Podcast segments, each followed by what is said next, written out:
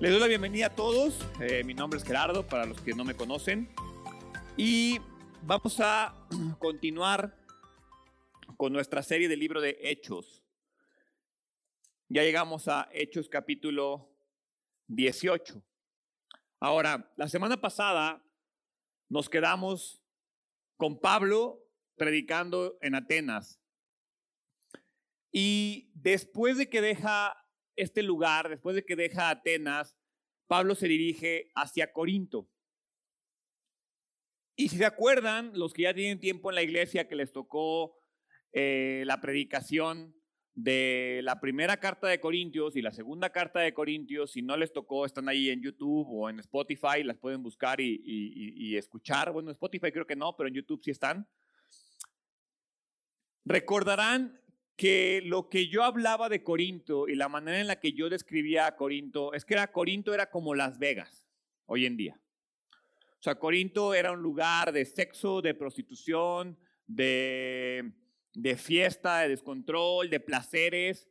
Era, era un, un lugar bastante perdido en Grecia en aquella época, en el Imperio Romano. Lo que significa que para Pablo, además de enfrentar el choque cultural que le representó llegar a Grecia, llega a Grecia y como lo vimos se encuentra con este lugar lleno de filosofía, de cultura, de idolatría. Llega ahora a este otro lugar que tiene una mezcla entre cosas griegas, cosas romanas, pero aparte esta perversión y depravación total que existía ahí además del choque cultural, ahora se enfrenta a un choque moral. En Atenas, Pablo fue testigo de muchas cosas, pero dentro de todo, veía en los, en los griegos de Atenas, en los atenienses, veía una búsqueda verdadera por la verdad. O sea, era un pueblo que si bien no estaba buscando en los lugares correctos, estaban buscando la verdad. Estaban buscando una verdad espiritual, una verdad filosófica, una verdad intelectual. Una filosofía de aprendizaje, vamos a llamarle, era lo que veía en ese lugar. Y ahora llega a Corinto, donde la ciudad es totalmente movida por el comercio y por la sensualidad. Esa era la característica de ese lugar. Y como como les he venido diciendo a lo largo de Hechos, es bien importante que, aprendamos a humanizar a Pablo. ¿A qué me refiero con humanizar a Pablo? Tenemos esta noción de que Pablo es un superhombre, de que Pablo es alguien superior a ti y a mí. Tenemos esta noción de que Pablo tenía alguna capacidad, don sobrenatural, algo majestuoso en él que lo hacía diferente. Pero no, Pablo era un ser humano común y corriente. Sí, tenía un llamado muy especial y un ministerio muy especial, pero el llamado y el ministerio no lo hacían especial a él. Es como decir que yo soy más especial a ustedes porque yo soy el pastor y estoy parado aquí. No, soy igual de hombre que ustedes, tengo las mismas tentaciones, tengo los mismos problemas, enfrento las mismas situaciones. Puede ser que mi ministerio sea más visible, puede ser que mi ministerio sea eh, más eh, llamativo, si lo quieres ver, si tú lo quieres ver de esa manera, pero la humanidad, la tentación, mis limitaciones son exactamente las mismas que ustedes y exactamente las mismas que tenía Pablo. Entonces quiero que pienses en Pablo el humano, no en Pablo el evangelista. Pablo el humano viene saliendo de Atenas y llega a este lugar. Pablo es un judío monoteísta, fariseo, entrenado en el templo por el gran Gamaliel. Yo no creo que estuviera preparado para llegar y ver lo que había en Corinto. O sea, porque cuando les digo que era una depravación, es eso, era una depravación. Era una ciudad que había tanto dinero por el comercio que estaba perdida en los placeres, la prostitución, las fiestas, las borracheras, las orgías, todo eso que vemos que Pablo amonesta en las cartas de Corinto, pues por algo los amonestaba, porque estuvo ahí. Pero imagínate que llega el gran Pablo, que antes de ser creyente era un perseguidor de los creyentes porque era un fariseo que cuadraba la ley que estaba y que era de los que apedreaba. Él estuvo en el apedreamiento del primer mártir y llega a este lugar con un libertinaje. Quiero que trate de dimensionar lo que pasa por la mente de Pablo, el humano. Yo me imagino pensando, Dios, ¿por qué aquí? ¿por qué me mandaste a este lugar? ¿No hay un lugar un poquito más relajadito? Pablo, sin embargo, él está listo para seguir adelante porque su objetivo es predicar mientras haya oídos disponibles para escuchar el Evangelio. Él sabe que Dios lo llevó a ese lugar por algo y entonces comienza su labor en este lugar. Pero me gustaría que vieras la labor de Pablo a través de los ojos de qué hubieras hecho tú. ¿Qué hubieras hecho tú si Dios te hubiera dado el llamado que le dio a Pablo? y hubieras llegado a este lugar. Hechos capítulo 18, versículo 1. Entonces dice, después Pablo salió de Atenas y fue a Corinto. Ahora, Corinto. Corinto estaba estratégicamente ubicado en aquella época. Se encontraba entre el Golfo de Corinto y el Golfo de Sarónico, por lo que muchas veces los dueños de los barcos preferían arrastrar sus barcos a través de Corinto, que era un espacio, vamos a llamarle, si era tierra, obviamente, pero era un espacio corto de tierra, arrastraban sus barcos por, por Corinto para evitar tener que rodear mares peligrosos donde podían tener algún tipo de naufragio, donde podían ser víctimas de algún tipo de pirata o algo así. Entonces ellos preferían cruzar a través de Corinto. Además de eso, controlaban el comercio terrestre de toda la región. Entre Grecia y el Peloponeso, todo tenía que pasar por ahí, todo pasaba por Corinto. Los antiguos llamaban a Corinto el puente de Grecia. Era esta, esta conexión de Grecia hacia el mundo. Por lo tanto, quien controlaba Corinto, controlaba el comercio, tenía poder económico y tenía control sobre todo lo que ocurría en la región. Corinto era un lugar muy, muy importante. Cuando Roma dominó el, vamos a llamarle, el mundo conocido hasta esa época, cuando se formó el gran imperio romano, un general romano destruyó la ciudad, mató a todos los hombres de Corinto y vendió a las mujeres y a los niños a la esclavitud. Entonces Corinto quedó desolado en un punto en la historia. La ciudad permaneció así hasta solamente 46 años antes de Cristo. O sea, relativamente Corinto no tenía ni 100 años cuando Pablo llegó a predicar a ese lugar. Y al haber destruido a todos los hombres, vendido a todas las mujeres y los niños, era un lugar sin cultura, era un lugar dominado por los que llegaban ahí a hacer comercio. Por eso era una depravación, porque no había un fundamento de una ciudad.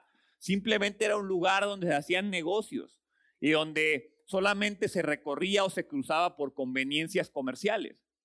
Entonces, en aquel entonces, en el año 46 a.C., Julio César resucita Corinto como una colonia romana. Y en ese lugar, para este punto, lo que buscaba Julio César era dominar el área para tener el control comercial. Cuando Pablo llega a Corinto, ya era una ciudad relativamente grande, de alrededor de 8 mil personas. Pero más allá de una cultura griega, tenían una influencia griega con cultura romana. Entonces era una mezcla sabrosa. ¿sí? La ciudad también era un refugio judío.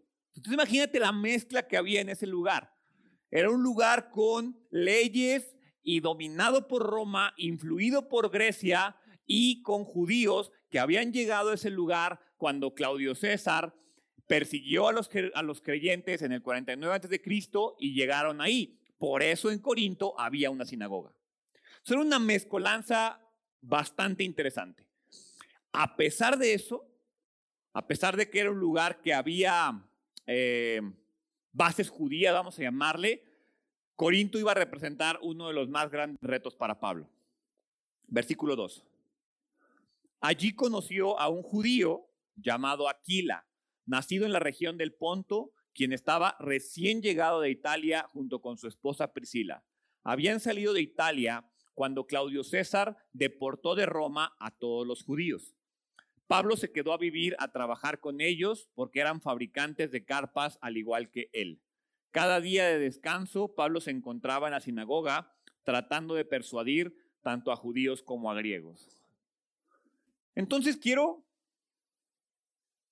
que de nuevo tratemos de entender lo que está pasando. Les digo, muchas veces leemos la Biblia y no nos fijamos en detalles muy importantes, porque la vamos leyendo y nos vamos quedando con tal vez con la doctrina solamente, pero en la humanidad, en el día a día de Pablo, hay muchísima enseñanza. Y es lo que a mí me ha dejado esta lectura y este estudio verso a verso, el, ver cómo Pablo no era mejor que yo, en el sentido humano. Y si él hizo lo que hizo, ¿qué me limita a mí a hacer lo que yo puedo hacer? ¿Y qué te limita a ti? El único límite que tenemos nos lo ponemos nosotros mismos. Pablo decía, yo aquí estoy y me dejo ir. Tú y yo no hacemos eso. Entonces, mientras Pablo predicaba en Atenas, se volvió a reunir con Timoteo y Silas. ¿sí? Si recuerdas, Pablo llegó a Atenas solo, después llegó Timoteo y Silas. Pero en un punto hubo problemas en Tesalónica mientras estaban en Atenas y entonces Pablo mandó a Timoteo a Tesalónica. La carta a los tesalonicenses ¿sí? Fue cuando mandaron a Timoteo. Ahora, después Pablo fue a Corinto y cuando fue a Corinto dejó a Silas en Atenas. Por lo tanto, Pablo llegó solo a, a Corinto. Sí, entonces, Timoteo está en Tesalónica, Silas está en Atenas esperando que Timoteo regrese, porque no es como que le mandó un WhatsApp y le dijo, hey, brother, nos vamos a ir a Corinto, te vemos allá. O sea, no había posibilidades de eso. O sea, Timoteo se fue a Tesalónica y la instrucción de Timoteo es cuando termines lo que está pasando allá, te regresas aquí a donde estamos. Pero ni modo de que regresara y ya no iba a encontrar a Silas y a Pablo, por lo tanto deja a Silas ahí, para que cuando llegara Timoteo, juntos fueran con él a Corinto. Pero Pablo avanzó hacia Corinto. Y entonces cuando Pablo llegó a Corinto, dejando a Silas ahí en Atenas y a Timoteo en Tesalónica, vemos cómo se destapa una faceta más de Pablo, porque les digo, contrario a esta imagen que tenemos de Pablo como el gran héroe de la fe, como el gran evangelista, como el gran escritor de la Biblia, como este gran teólogo, con esta doctrina increíble y esta enseñanza que tiene para ti y para mí, Pablo no llegó a Corinto y dijo, ahora sí, vengo a predicar el Evangelio, Corinto, sométanse ante la palabra de Dios, que vengo con el poder que Dios me manda. No, Pablo tenía miedo. Y estoy seguro que lo has leído muchas veces. Y no te detienes a entender, o no nos detenemos a entender el por qué Pablo tiene miedo. Porque está frente a un lugar tan inmoral que lo supera a él mismo y para este momento está solo. Entonces ve lo que dice. Quiero que leamos Primera de Corintios. Vayan, avancen a Primera de Corintios capítulo 2, versículo 1. Porque Pablo le está hablando a los corintios dice, amados hermanos, la primera vez que los visité, es decir, lo que está pasando ahora en Hechos, la primera vez que los visité, no me valí de palabras elevadas ni de una sabiduría impresionante para contarles acerca del plan secreto de Dios. Es decir, no llegué y, les, y me sentí Juan Camané y les vine a demostrar todo lo que sé y cómo tengo la verdad. No, no, no. Pues decidí, fíjate, decidí que mientras estuviera con ustedes, olvidaría todo excepto a Jesucristo. Fue tal el impacto cultural y moral que dijo, estos cuates no puedo llegar y decirles, brother, sé bueno y pórtate bien y mira, Dios es... No, no, no, eso no va a funcionar en un lugar tan echado a perder. Pablo dice, yo vengo con Jesucristo como estandarte y voy a hablarles de ese hombre, punto. Él es el Evangelio. Olvidaría todo excepto a Jesucristo, el que fue crucificado. Y ve lo que dice el versículo 3 me acerqué a ustedes en debilidad, con timidez y temblor. Y mi mensaje y mi predicación fueron muy sencillos.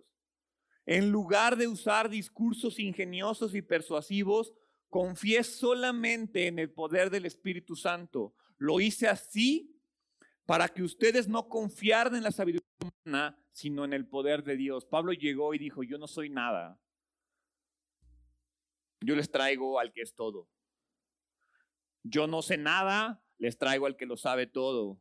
Yo soy débil, les traigo al que es más fuerte.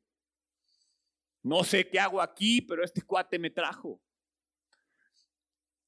Pero me llama la atención porque yo mismo he leído tantas veces, me acerqué a ustedes en debilidad, timidez y temblor. Y si me preguntas, nunca me había puesto a pensar en Pablo como un miedoso, como alguien temeroso. Y entonces dije, este cuate es como yo. Cuando Pablo llegó a este lugar lleno de inmoralidad, Pablo no conocía a nadie. O sea, llegó a una ciudad donde no tenía a dónde llegar, donde no había una comunidad de creyentes. Los judíos lo odian, los romanos no lo quieren, los corintos no les interesa. Y en ese lugar llega Pablo. Pero llega Pablo y tendemos a creer que Pablo llega victorioso y diciendo, sí, amén Vengo a predicar el Evangelio como lo he hecho en el pasado. Sí, en el pasado te apedrearon, te golpearon, te encarcelaron, te dejaron solo, te acusaron falsamente dos veces y requirió de grandes milagros de Dios que pudiera salir de la cárcel. Y esos eran los lugares buenos, los lugares donde había judíos, los lugares donde había hombres temerosos de Dios. Y ahora llegas a Corinto donde les vale queso el mundo y tienes que predicar ahí no creo que Pablo estuviera muy motivado. No creo que Pablo estuviera muy lleno de valor y de ganas de hacer lo que tiene que hacer. Así como tú, no es que no, no tengo ganas de ir a la iglesia hoy, no es que no tengo ganas de ir al grupo, no es que hoy no puedo hablar de Cristo porque me van a ver feito en el trabajo. Van a decir que soy medio raro. Y Pablo llega a este lugar después de que en Macedonia no le fue nada bien, después de que en Filipo, Tesalónica, Berea le costaron física y emocionalmente, donde en Atenas, si bien tuvo un gran desempeño, solo se le convirtieron dos. Y ahora se encuentra solo en este lugar. Pablo necesitaba ayuda, pero como siempre Dios tiene todo bajo control.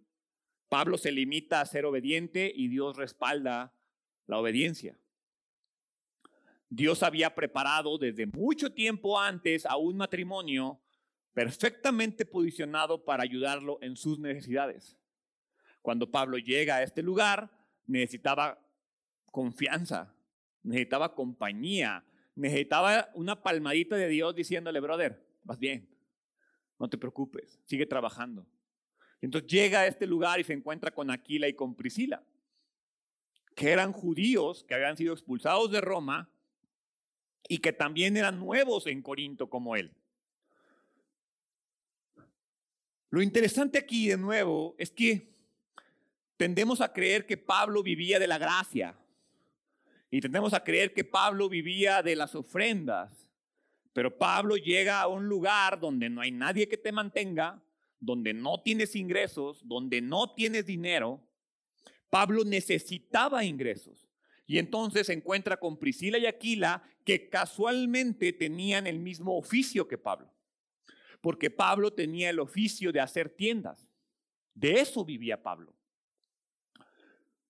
Y entonces Priscila y Aquila le ofrecen un lugar donde quedarse y un lugar donde trabajar. A diferencia de muchos lugares, Lucas no menciona cómo fue que Aquila y Priscila se hicieron creyentes. No te dice si ya llegaron creyentes a Corinto o si ahí se encontraron con Pablo, si Pablo les predicó y se convirtieron. No te dice. Quizás conocieron de Cristo en algún lugar o a través de Pablo, no sabemos, no, no, no lo especifica la Biblia. Lo que sabemos es que son creyentes. De cualquier manera, mientras Pablo esperaba a Timoteo y a Silas en ese lugar, Pablo necesitaba un nuevo equipo y Dios se lo provee. Y tiene ahí a Priscila y Aquila. Ahora, lo interesante, les digo que es lo que a veces no nos damos cuenta, es que Lucas nos dice que Pablo trabajaba durante la semana. Si tú lees lo que dice el versículo en Hechos 18, versículo 3, se quedó a vivir con ellos y a trabajar con ellos porque eran fabricantes de carpas al igual que él. Y dice que cada día de descanso Pablo iba a la sinagoga. Es decir, Pablo trabajaba toda la semana y los días de descanso se iba a predicar. Es más, dice la palabra, los días de descanso trataba de persuadir tanto a judíos como a griegos. Versículo 5. Después de que Silas y Timoteo llegaron de Macedonia, Pablo pasó todo el tiempo predicando la palabra. Fíjense, cuando Silas y Timoteo llegan, ahí deja de trabajar Pablo. Ya está Silas, probablemente llegó con una ofrenda de Atenas, ya está Timoteo, que sabemos que llegó con una ofrenda de Tesalónica. Y entonces Pablo dice, ok, perfecto, ya no necesito trabajar en este momento, ahora es tiempo de predicar el Evangelio 24/7. Después de que Silas y Timoteo llegaron de Macedonia, Pablo pasó todo el tiempo predicando la palabra de Dios. Testificaba a los judíos que Jesús era el Mesías. Pero cuando ellos se opusieron y lo insultaron, Pablo se sacudió el polvo de su ropa y dijo, la sangre de ustedes está sobre sus propias cabezas, yo soy inocente. De ahora en adelante iré a predicar a los gentiles. Entonces Silas y Timoteo llegan a Corintio y entonces la dinámica cambia. Seguramente Pablo se sintió aliviado, ya, mi equipo está regresando, ya tengo un soporte emocional, porque Pablo requería un soporte emocional. Es, es, interesante cómo pocas veces notamos esto, creemos que Pablo traía pilas en el Energizer y funcionaba todo el día. Pero Pablo necesitaba a un equipo de personas orando por él. Pablo necesitaba un equipo de personas soportándolo económicamente, emocionalmente, espiritualmente. Fue hasta que llega Timoteo y Silas que él dice, ahora sí, ya estoy fuerte, tengo una comunidad a mi lado, es momento de trabajar al 100% por el Evangelio. Ya que obviamente, además de, de darle alivio y descanso a Pablo, trae noticia de Tesalónica. Y quiero que veas lo que dicen Primera de Tesalonicenses capítulo 3, versículos 6 y 8, porque esa carta fue escrita en Corinto en este momento, cuando llega Timoteo. Pero ahora Timoteo acaba de regresar y nos trajo buenas noticias acerca de la fe y el amor de ustedes. Nos contó que siempre recuerda nuestra visita con alegría y que desean vernos tanto como nosotros deseamos verlos a ustedes. Así que, amados hermanos, en medio de nuestras dificultades y sufrimientos, Pablo está diciendo, estoy sufriendo en el lugar en el que estoy. No estoy a gusto, no estoy cómodo, no estoy disfrutando lo que Dios me mandó a hacer. En medio de dificultades y sufrimiento, he sido animado porque han permanecido firmes en su fe. Nos reaviva saber que están firmes en el Señor. Entonces vuelvo a ver a un Pablo diciendo, yo no sé por qué Dios me trajo aquí, no me gusta estar aquí, no disfruto estar aquí, pero lo tengo que hacer. Y tú y yo seguimos esperando el momento perfecto para servir. Y tú y yo seguimos esperando el momento perfecto para obedecer a Dios. Los que quiero que Dios me diga claramente qué es lo que tengo que hacer. Quiero que Dios me revele cuál es mi llamado. Tu llamado es ir y ser testigo. Punto. Eso es lo que dice la Biblia. ¿Dónde? Donde estés aunque no se sienta bien, aunque no te sientas cómodo, aunque no te guste, aunque te provoque sufrimiento, aunque te quedes solo, ese es nuestro llamado. Y entonces, como les digo, además de todo, Timoteo llegó con apoyo financiero, por lo tanto, Pablo dice, es momento de chambear. Y lo interesante es que es momento de chambear y entonces cuando todo parece que va a cambiar, Pablo encuentra oposición e insultos. Y entonces yo digo, a ver, Dios, estoy haciendo lo que me mandaste a hacer. Y me insultan, me ofenden, me menosprecian. Los vocablos en griego de opusieron y, y lo insultaron tienen que ver con que le faltaron al respeto, con que menospreciaban el valor de Pablo y el valor de su mensaje. Y el gesto de Pablo de sacudirse el polvo de la ropa era un simbolismo altamente ofensivo en aquella cultura. Porque la gente solía sacudirse la ropa en dos momentos solamente. Cuando comían, se llenaban de migajas y cuando eh, se sentaban durante mucho tiempo en la tierra y se quitaban el polvo. Entonces lo que Pablo está diciéndole a la gente de Corinto al sacudirse es, ustedes son migajas para mí. Me sacudo, me los sacudo a ustedes, los dejo atrás, no me interesan. Porque yo no le vengo a predicar al que no quiere escuchar, le vengo a predicar al que quiere escuchar. Y entonces Pablo acompañó el gesto de sacudirse la ropa con una advertencia, una advertencia de juicio.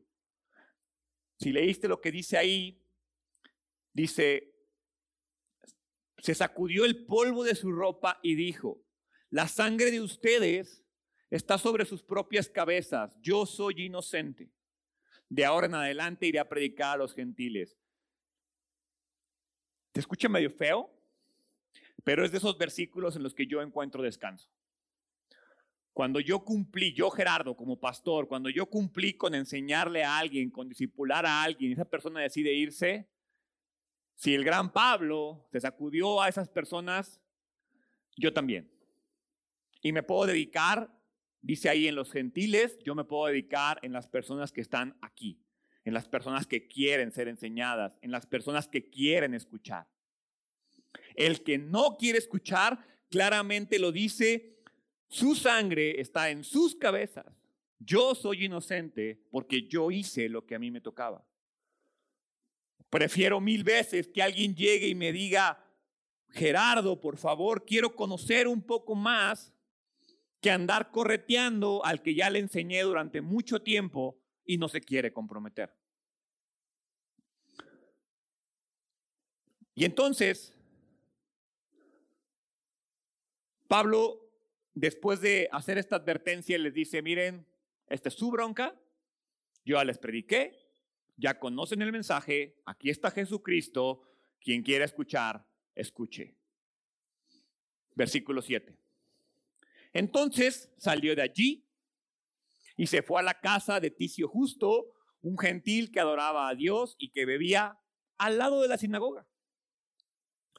Crispo, el líder de la sinagoga, y todos de su casa creyeron en el Señor. Muchos otros en Corinto también escucharon a Pablo, se convirtieron en creyentes y fueron bautizados. Una noche el Señor le habló a Pablo en una visión y le dijo, no tengas miedo. Habla con libertad. No te quedes callado, pues yo estoy contigo. Y nadie te atacará ni te hará daño, porque mucha gente de esta me pertenece. Así que Pablo se quedó allí un año y medio enseñando la palabra de Dios. Entonces, Pablo dice a los judíos de la sinagoga, brothers, háganle como puedan, yo me voy a predicar a los que quieren escuchar. Y se va al edificio de al a la casa de Ticio Justo y comienza a predicar a los gentiles. Ahora, ¿quién era este hombre? Ticio Justo era un gentil que adoraba a Dios, como les digo, casualmente vivía al lado de la sinagoga y por lo tanto, al estar ahí, inmediatamente se convierte en creyente. Ticio Justo le permite a Pablo usar su casa como centro de reunión y era una casa lo suficientemente grande para poder seguir enseñando. Ahora, Lucas dice que muchos creyeron, incluidos judíos, el líder mismo de la sinagoga.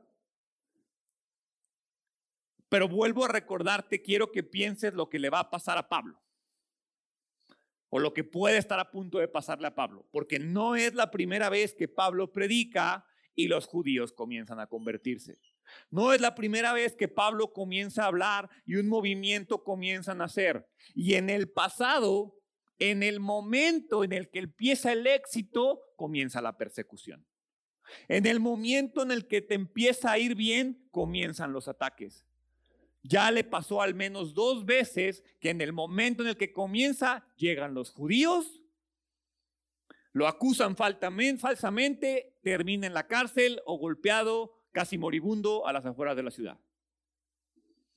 Entonces vuelve a Pablo el humano. Pablo sigue predicando y entonces comienza a ver que le va bien y dice, ya sé lo que sigue. Porque eso es lo constante. Llevo mucho parte de este viaje, viaje 1, estoy a la mitad del viaje 2, y cuando me va bien, vienen los problemas.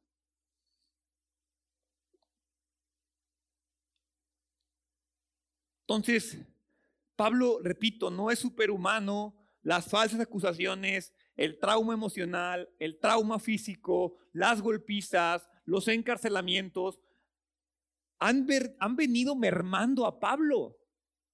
¿Cómo sé que Pablo está mermado emocional, física, espiritualmente en este punto? Porque se necesitó que Dios le hablara. Y sin que Pablo dijera nada, Dios se presenta a él y le dice, hey, no tengas miedo. ¿Qué quiere decir? Que Pablo tenía miedo. Le dice, habla con libertad. ¿Qué quiere decir? Que Pablo no estaba hablando con libertad. Le dice, no te quedes callado. ¿Qué quiere decir? Que Pablo estaba pensando en quedarse callado. Si no, ¿para qué llega Dios a decirle eso? Le hubiera dicho, brother, sigue adelante, vas muy bien, échale ganitas. No, no te quedes callado. Y luego le dice, sé que tienes miedo, pero no te preocupes, nadie te atacará, nadie te hará daño, porque mucha gente en esta ciudad me pertenece. Y cuando leí eso dije, ¿cómo? ¿Pum? O sea, en esta ciudad de libertinaje en esta ciudad de inmoralidad, en esta ciudad de perversión, Dios dice, no te preocupes, mucha gente me pertenece. No quiere decir que son creyentes. Quiere decir que Dios sabe que aún en ese lugar mucha gente se iba a convertir. Y mucha gente estaba lista para escuchar el Evangelio. Porque ante la mayor oscuridad, mayor necesidad de Dios. Dios le dice a Pablo, sigue adelante, no te preocupes, yo te voy a respaldar. Fue tanto el respaldo de Dios que Pablo siguió año y medio ministrando ahí. En la ciudad de la inmoralidad, la iglesia creció. En el lugar del pecado, Dios se manifestó. Y entonces Pablo ministró ahí mucho más que en cualquier otro lugar. Era una ciudad grande y gracias a Dios Pablo no enfrenta oposición como la enfrentó en otros lugares. Ahora, versículo 12. Pasa el tiempo. Cuando Galión llega a ser gobernador de Acaya, unos judíos se levantaron contra Pablo. Ahí viene el problema otra vez. Unos judíos se levantaron contra Pablo y lo llevaron ante el gobernador para juzgarlo. Acusaron a Pablo de persuadir a la gente a adorar a Dios en formas contrarias a nuestra ley. El nombre de nacimiento de este Galión, el nombre de nacimiento era Lucio Junio Aneo Novato. Era hijo de Séneca Retor, que era un procónsul de esa región, era un gobernador de Acaya. Pero se llamaba Galión porque él tomó su nombre de su padre adoptivo. Él fue hermano de un filósofo de Anea Séneca. Y, y Galión es importante porque él le respondía directamente al Senado. Él no tenía que rendirle cuentas a nadie. Corinto es una colonia romana gobernada por Roma, dominada por Roma, religión romana, leyes romanas, comercio romano, procónsul romano. Influida por Grecia, sí, con asentamientos judíos, sí, pero la ley es romana. Entonces, los no creyentes judíos que seguían en control de la sinagoga hacen lo único que saben hacer y lo único que han venido haciendo, que es vamos a atacar, vamos a acusar falsamente a Pablo y entonces apelan al gobierno pagano para destruir a Pablo. ¿Por qué? Porque no pueden refutar el Evangelio. Y si te fijas, estaba leyendo esto y dije, exactamente lo mismo que ocurre hoy en día. Cuando alguien ataca a Dios, no ataca a Dios, ataca al pastor, ataca a la iglesia, ataca a la religión, ataca al mundo. Si hay mal en el mundo es que Dios no existe. No, si hay mal en el mundo es que somos malos nosotros. porque en realidad no tienen fundamento para atacar el Evangelio. El Evangelio no se puede atacar. No lo pueden, lo único que dicen, no es que es mentira porque está en la Biblia y la Biblia describe un hombre.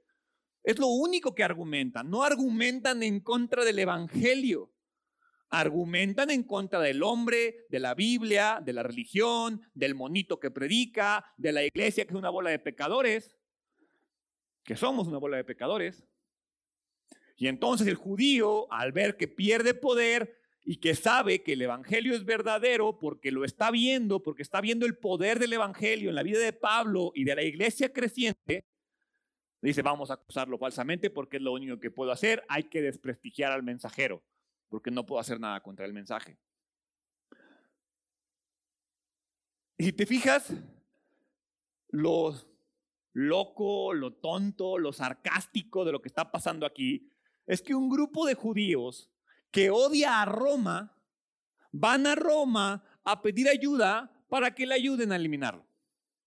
Ya iban los judíos y llevan a Pablo ante el gobernador y quiero que veas los cargos que le hacen. Cada vez son más tontos. Este hombre está persuadiendo a la gente a adorar a Dios en formas contrarias a nuestra ley. Y ¿la ley de quién? O sea, yo me imagino a Galeón, oye, a ver, ¿qué los cristianos no son judíos?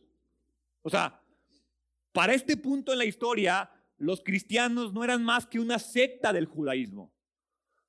O sea, no era un gran movimiento y ya, ay, vienen los, los cristianos. No, tienen meses que les acaban de decir cristianos por primera vez. Eran los seguidores del camino, una secta judía. Entonces, para Galeones, a ver, ¿la, ley de quién? Pues tú eres judío, está en contra de tu ley, pues tú arréglalo, es tu problema. Y entonces, al hacer esta acusación, lo único que hacen de alguna manera es decirle a Roma, hey, estos cristianos no son judíos. Pero al final de cuentas, lo que los judíos buscaban era mostrarle al procónsul las diferencias que había entre judíos y cristianos para intentar detener el movimiento a través de un edicto. ¿Por qué? Porque no tienen argumentos. Y entonces llegan a decirle, estos cuatro andan haciendo relajo, ¿eh? Córtalos, ya, acúsalos con su mamá. Quítales el poder de seguir predicando. ¿Por? ¿Por qué? Porque yo no puedo. Porque lo he intentado y no puedo detener el movimiento. Porque cada vez más judíos están convirtiendo. Entonces tú Roma, tú deténlos. Porque se están saliendo del guacal. Versículo 14. Pero justo cuando Pablo comienza a defenderse, Galión se dirigió a los acusadores de Pablo y dijo, escuchen ustedes judíos, si aquí hubiera alguna fechoría o delito grave, yo tendría una razón para aceptar el caso. Pero dado que es solo un asunto de palabras y nombres y de su ley judía, resuelvan ustedes mismos. Me niego a juzgar estos asuntos. Así que los expulsó de la corte. Entonces la multitud agarró a Sóstenes, el líder de la sinagoga, y lo golpeó allí mismo en la corte. Pero Galión no le dio a eso ninguna importancia. Entonces Pablo ya ha estado en esta posición antes. Ya ha estado parado frente a un gobernador, frente a alguien con autoridad y está siendo falsamente acusado. Y normalmente ante esta situación no le suele ir bien. Si te fijas, lo interesante es que Pablo nunca ha tenido la oportunidad de defenderse. O sea, siempre es como que lo acusan y lo golpean, lo acusan y lo encarcelan, lo acusan y lo atacan. Y Pablo calladito no puede decir nada. En uno de los casos se enteraron que era romano hasta que ya estaba en la cárcel. Porque ni chance le dijeron de decir, hey, soy romano, no me pueden hacer esto. Y aquí pareciera que Pablo va, va a defenderse, dice, pero justo cuando Pablo va a defenderse, lo vuelven a interrumpir. No lo dejan defenderse una vez más. Pero para su fortuna, Galeón dice, mira, es una tontería, sáquense de aquí. Y les hace ver que la situación no tiene nada que ver con Roma, que esto es algo totalmente de ellos y que ellos lo tienen que resolver. Y en este punto, como les dice ahí, la sinagoga está siendo dirigida ahora por Sóstenes. quien, a diferencia de las otras ocasiones, ahora él fue el golpeado por una multitud mayormente gentil. Pareciera que entonces a Pablo le va a ir mejor entre menos judíos haya. Porque donde había judíos, el golpeado era él. Donde no hay judíos, el golpeado es el judío que lo acusa falsamente. Dios le dijo, no te preocupes, nadie te va a hacer daño, porque aquí la gente me pertenece a mí. Y es Pablo, es Dios respondiendo a esa promesa. lo curioso es que en Primera de Corintios 1.1, Pablo saluda a un hombre llamado Sóstenes. Entonces, no sabemos si este hombre después de la golpiza creyó o si es otro cuate. A mí me gusta creer que la vida lo golpeó y decidió creer. Pero me, me llama la atención cómo Dios va respaldando las cosas y cómo pareciera que entre la gente está más alejada de la tradición, entre la gente está más alejada de la fe, entre la gente está más alejada de Dios, más fácilmente reciben el Evangelio. Porque el que ya cree, el que cree que está bien, el que cree que no tiene tanta necesidad, se siente superior a Dios. Y lo vuelvo a decir, el lugar favorito donde nos quiere tener sentados el diablo es en una iglesia creyendo que no necesitamos a Dios. Versículo 18. Después Pablo se quedó en Corinto un tiempo más. Luego se despidió de los hermanos y fue a Cesarea, a Cencrea, perdón, que quedaba cerca. Allí se rapó la cabeza, según la costumbre judía, en señal de haber cumplido un voto. Después se embarcó hacia Siria y llevó a Priscila y Aquila con él. Entonces, finalmente ha llegado el momento de volver a casa, de terminar el segundo viaje misionero, de llevar el reporte, de descansar y de planear lo que sigue. Pablo se embarca en su regreso a Antioquía de Siria, la iglesia que fue la que lo mandó en este segundo viaje misionero. Y ahora Aquila y Priscila lo acompañan. No sabemos exactamente por qué, pero pareciera que Pablo quería reubicarlos en Éfeso como parte del plan para llegar a Asia al Evangelio. Recordemos que eh, eh, eh, Pablo lo que él quería era ir a predicar a Asia y Dios le dijo, no, vete a Europa. Entonces Pablo en su corazón sigue teniendo a Asia. Se lleva a Priscila y Aquila porque los va a dejar ahí, en Éfeso. Ahora hay una referencia muy importante. Dice que Pablo se cortó el pelo se cortó el cabello. ¿Por qué esto es importante? Porque nos hace entender que Pablo hizo un voto nazáreo. ¿Qué es un voto nazario? Es un voto en el cual un hombre o una mujer se entregaba completamente a Dios de forma exclusiva con un objetivo específico. Si te acuerdas, la historia de Sansón y Dalila, Sansón tenía un voto nazáreo, por eso no se podía cortar el cabello. No se podía cortar el cabello no podía comer frutas, no podía comer vino, no podía tocar cadáveres. Lo interesante es que nunca nos dice que Pablo lo hizo. Solamente nos dice en este punto que Pablo tenía que cumplir su voto. Lo que me lleva a pensar que en un punto en la historia Pablo dijo, Dios no manches, neta me trajiste aquí, Neta, no tengo, no, no sé qué hago aquí. Y era tanto su temor, era tanta su debilidad que dijo, voy a hacer un voto. Me voy a poner a tu servicio, me voy a poner a tu disposición, esta bronca es tuya, no es mía. Lo sabemos porque por algo en el momento en el que Pablo termina su labor en Corintio, lo primero que hace es cortarse el cabello.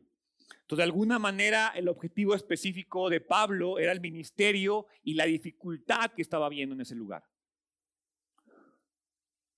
Durante este tiempo del voto, el hombre se dedica solamente a Dios. yo quiero creer que cuando llegó Timoteo y Silas, que Pablo dejó de dejó su oficio, ahí es cuando hace el voto. Y entonces, como les digo, se abstiene de frutas, de vino, de tener contacto con muertos y de cortarse el cabello.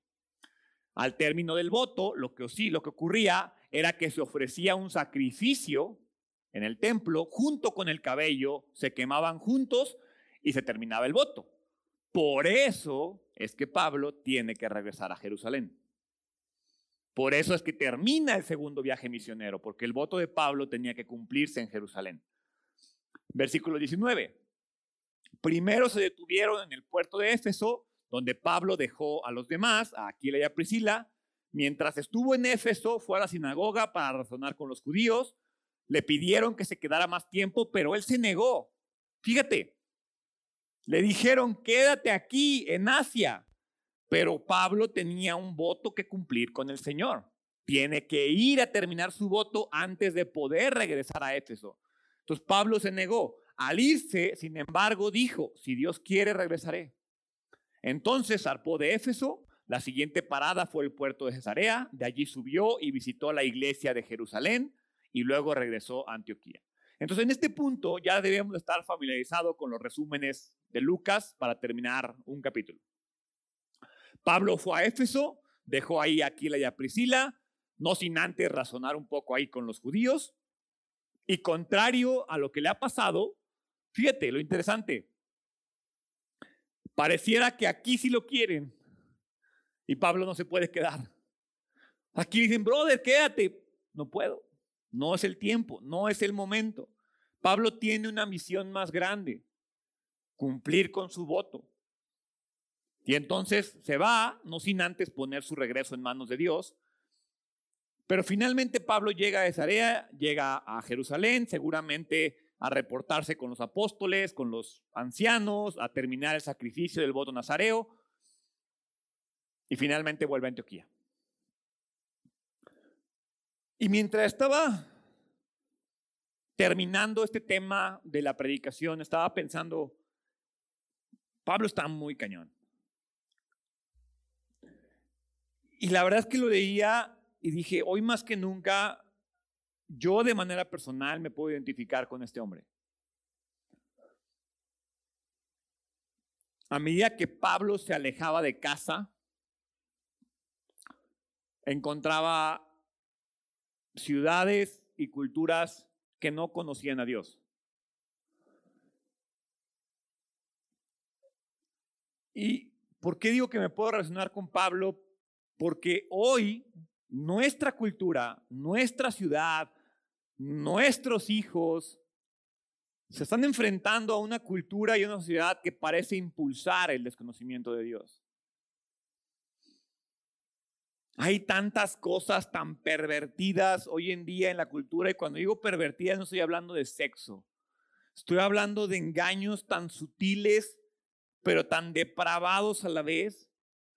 Estaba leyendo hace poco acerca de el tarot divino, o sea, el tarot divino. Está chido ese papay. De las constelaciones familiares, y todas estas ondas tan, ay, suena tan lógico. ¿Cómo? No me tengo que, no necesito el perdón porque las estrellas se alinearon para que mi familia me hiciera un pecador. Ah, está bien, universo, te perdono. Qué fácil. El mundo nos está llevando a un desconocimiento tan sutil, Pablo se presentó y vio perversión, orgías, borracheras. Tú y yo hoy caminamos en un mundo que se aleja de Dios y está tan inmoralmente colocado, pero de una forma tan sutil. Con tantas cosas y tantas teorías que no están tan mal. No tiene nada de malo. No, no, no va en contra de lo que dice la Biblia. No, no conoces la Biblia, es diferente. No conocemos lo que dice la palabra de Dios. Hoy nuestra sociedad parece impulsarnos hacia desconocer a Dios. Y yo no sé por qué Pablo tomó este voto que hizo, pero probablemente vio un reto tan grande frente a él que dijo, es necesario hacer algo más. Es necesario que yo, Pablo, me comprometa de una manera diferente porque lo que estoy viendo en el mundo va más allá que yo porque lo que estoy viendo en mi familia me sobrepasa, porque lo que estoy viendo en mi ciudad me sobrepasa, porque lo que veo en mi país, en redes sociales, en el gobierno, me sobrepasa, porque lo que veo en el mundo me sobrepasa, porque no entiendo cómo hay tanto odio, guerra, rencor, depravación, desconocimiento de Dios, y eso me sobrepasa. Pablo se sintió sobrepasado al grado que dijo, tengo que hacer algo diferente.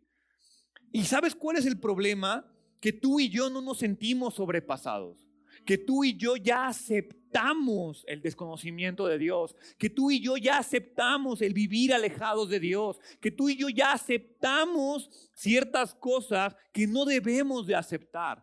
Ya sucumbimos ante este reto tan grande que tenemos frente a nosotros. Nos volvimos permisivos con nosotros, con nuestros hijos y con nuestra familia.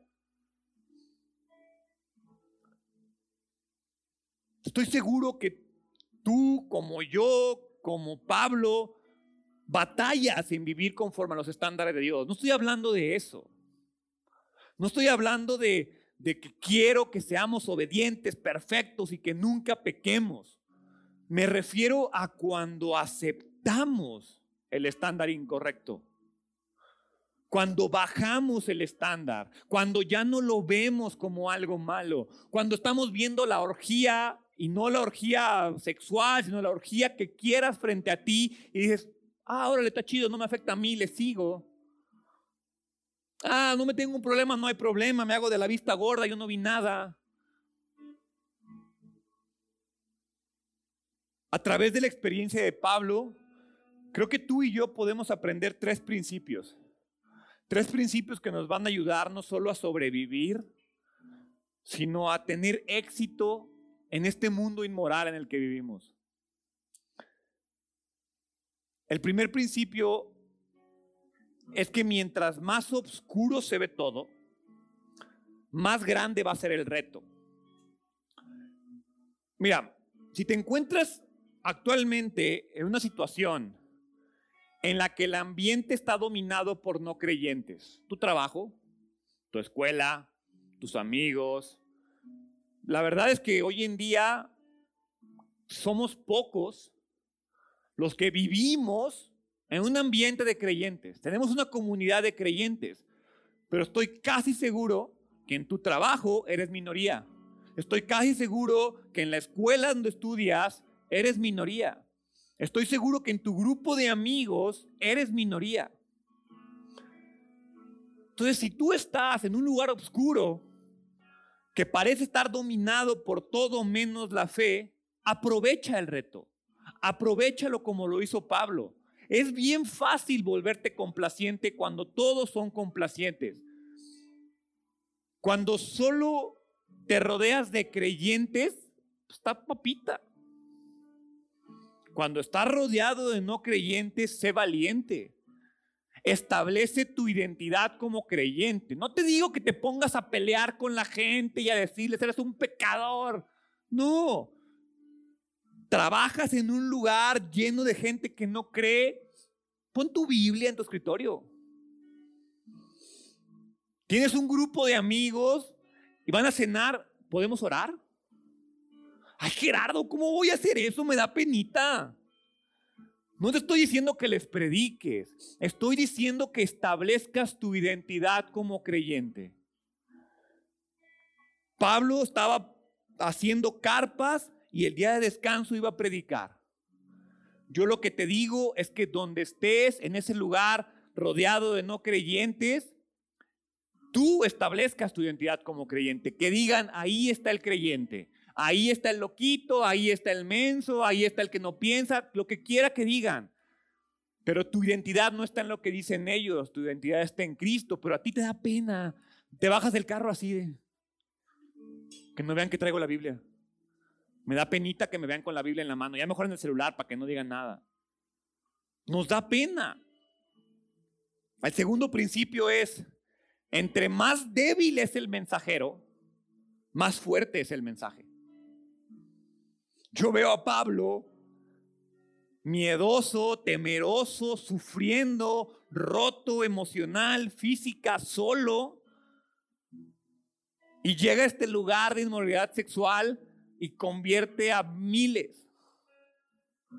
Y no fue Pablo, es el mensaje de Pablo, el mensaje de Dios a través de Pablo. si tú te encuentras en esta situación, mira, leer este tipo de pasajes a mí me motiva mucho. Porque si el gran Pablo batalló con inseguridad, si el gran Pablo se sintió intimidado, yo también me puedo sentir intimidado. Yo también puedo estar en la casa diciendo, ¿por qué me llamaste a ser pastor? Yo también puedo decir, ¿por qué hago eso? También lo puedo cuestionar, también me puedo sentir mal. No tengo por qué decirle al mundo, ay, todo va bien, vivo en gracia, de victoria en victoria, hermano. No, sufro. Pero lo importante es que al igual que Pablo, no dejes que tus limitaciones limiten tu mensaje. Al contrario, en tu debilidad, en tu inseguridad, en tu temor, el mensaje se debe de fortalecer. Soy un instrumento poderoso porque permanezco débil, porque reconozco que lo que me da poder viene de Él, porque permanezco fiel, alejado del pecado y si caigo vuelvo a Él. Entre más débil es el mensajero, más fuerte va a ser el mensaje. Y número tres, entre mayor sea la resistencia, mayor será el miedo. Y no está mal tener miedo. El miedo no es una emoción negativa. Sucumbir ante el miedo paralizarte por el miedo es una emoción negativa. Mira, no estoy loco. Parece a veces, pero no estoy loco. Todos podemos pelear contra un oponente débil. Todos lo podemos hacer. Todos le hemos hecho bullying entre muchos a una persona. Todos le hemos tirado carrilla a alguien que no puede defenderse. Todos podemos seguir adelante cuando las cosas van bien. Todos podemos decir amén, gloria a Dios cuando no tienes ningún problema. Eso no requiere determinación, eso no requiere fe, eso no requiere nada. Y como no requiere nada, no resulta en nada. Como no requiere nada, no resulta en crecimiento. Si yo voy al gimnasio y no me duele cuando hago ejercicio, es porque no está funcionando. Es porque no estoy trabajando de la manera correcta. Si espero que la vida sea cómoda, no voy a ver resultados, no voy a ver crecimiento. No estás creciendo en tu vida, es porque estás acarrillando al débil. Es porque te le estás llevando facilita. Eso no resulta en crecimiento. Cuando las cosas se ponen difíciles, cuando se te empieza a acabar la bendición, entre comillas, cuando el mundo te comienza a atacar, cuando no ves el norte, cuando no cae el dinero, cuando no obtienes el trabajo, cuando tu matrimonio no avanza, cuando tus hijos están peor que nunca, ahí es cuando tu esperanza se pone en Dios cuando tu fortaleza se pone en Dios, cuando debes de buscar una relación con Él, porque en Él está la respuesta. Ahí es cuando se siente el miedo, pero dices, Dios, este miedo es tuyo y yo sigo adelante. Y seguir adelante duele, y seguir adelante incomoda, y seguir adelante molesta, pero es ese seguir adelante el que nos va a ayudar a crecer, el que nos va a restituir, el que nos va a acercar a Dios. Es ese crecimiento que vamos a tener cuando experimentamos una relación verdadera con Dios en el dolor, una relación con Dios en el gozo, en la alegría, en la victoria, todos.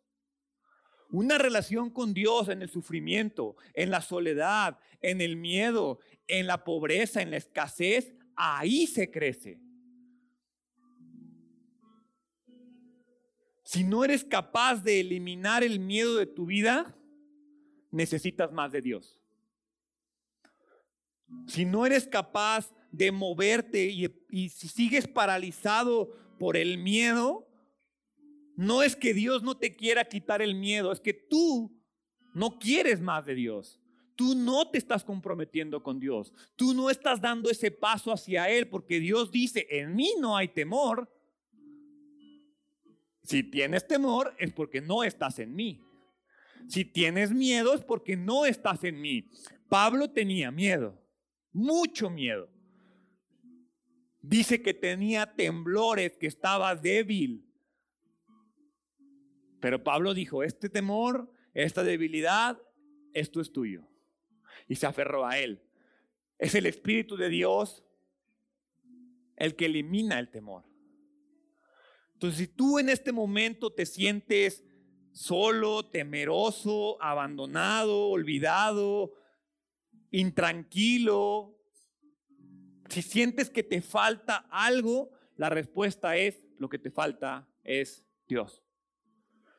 Y ante este mundo de desconocimiento de Dios, lo que se necesita es hombres que se comprometan de manera diferente con Dios, hombres y mujeres que se comprometan de manera diferente con Dios. Yo no había visto un voto nazario en toda la Biblia desde la época de jueces. Pablo dijo, yo sí lo conozco. Yo me voy a comprometer de una manera diferente. La pregunta es, ¿tú te vas a comprometer de una manera diferente o vas a decidir seguir viviendo en el miedo? ¿Por qué no cierras tus ojos? Dios, gracias. Gracias porque